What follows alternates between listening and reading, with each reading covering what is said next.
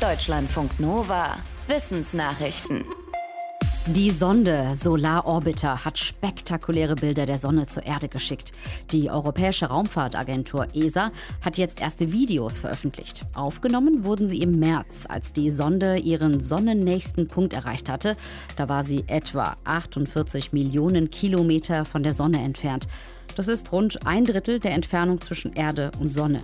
Die Videos zeigen die äußere heiße Atmosphäre der Sonne, die Corona, mit über eine Million Grad heißen Plasmaströmen. Zu sehen ist eine mystisch anmutende Mischung aus gelbem Nebel, flackernden Feuern und Lichtstreifen wie beim Polarlicht.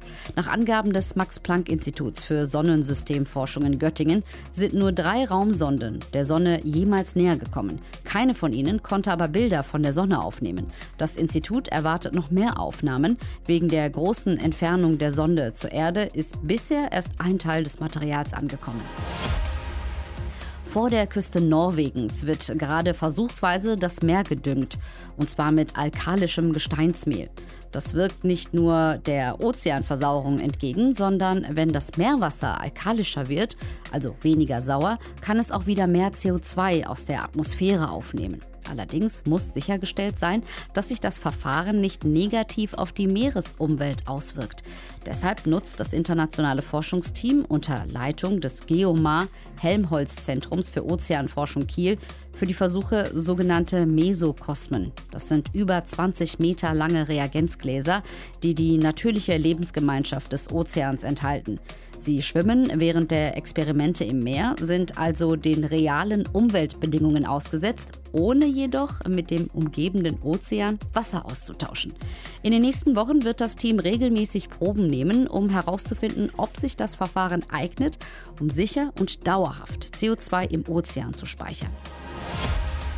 Die Entkolonialisierung hat auch den Leipziger Zoo erreicht. Der Stadtrat hat beschlossen, dass der Zoo seine Shows über Afrika, Asien und Südamerika überarbeiten muss.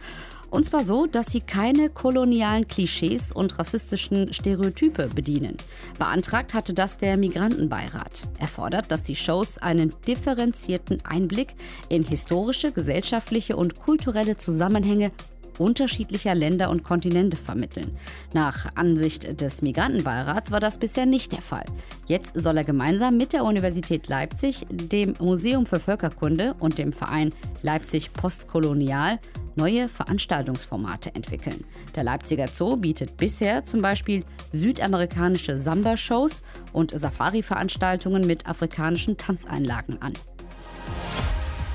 Die Affenpocken breiten sich weiter aus. Nach mehreren Fällen in Großbritannien sind sie auch bei Menschen in Spanien, Portugal und jetzt in den USA festgestellt worden. Die Affenpocken sind eine Viruserkrankung, die meistens mild verläuft aber nicht immer. Das Virus wird normalerweise zwischen Nagetieren weitergegeben. Menschen stecken sich sehr selten an und bisher vor allem in Ländern in Zentral- und Westafrika. Der erste Infektionsfall wurde Anfang Mai in England bei einer Person festgestellt, die aus Nigeria eingereist war. Die weiteren bekannt gewordenen Erkrankungen gehen aber offenbar nicht unmittelbar auf Reisen zurück. Fachleute gehen deshalb davon aus, dass die Affenpocken von Mensch zu Mensch übertragen wurden, nach ersten Hinweisen wohl vor allem durch Sex zwischen Männern. Das Robert Koch Institut hat Ärztinnen und Ärzte in Deutschland schon gebeten, aufmerksam zu sein. Wer ungewöhnliche Hautveränderungen bemerkt, soll sich medizinisch untersuchen lassen. Wer schon als Kind einsam war, ist es im späteren Leben oft auch. Eine Gesundheitsökonomin der Wirtschaftsuniversität Wien hat Umfrageergebnisse aus 17 europäischen Ländern ausgewertet. Im Fachmagazin Plus One schreibt sie, dass Menschen, die in der Kindheit wenige oder keine guten Freundinnen oder Freunde hatten, bei denen sie sich wohlfühlten, ein etwas höheres Risiko haben, später auch einsam zu sein. Ähnlich ist es bei Leuten, die in der Kindheit eine schlechte Beziehung zur Mutter hatten oder in ärmeren Verhältnissen aufwuchsen.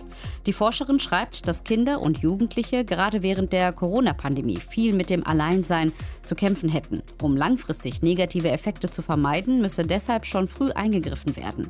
Der höchste Risikofaktor für Einsamkeit im Alter ist mit über 40 Prozent allerdings krank zu sein.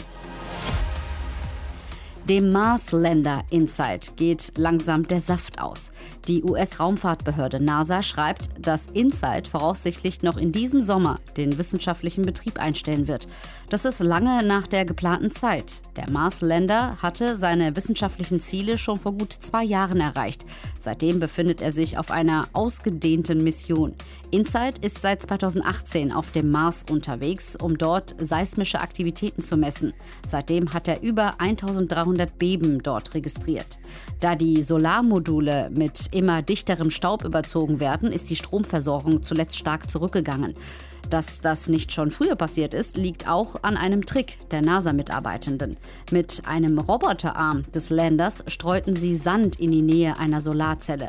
Als der Wind den Sand über die Solarzelle wehte, nahm er dabei auch einen Teil des dort abgelagerten Staubs mit.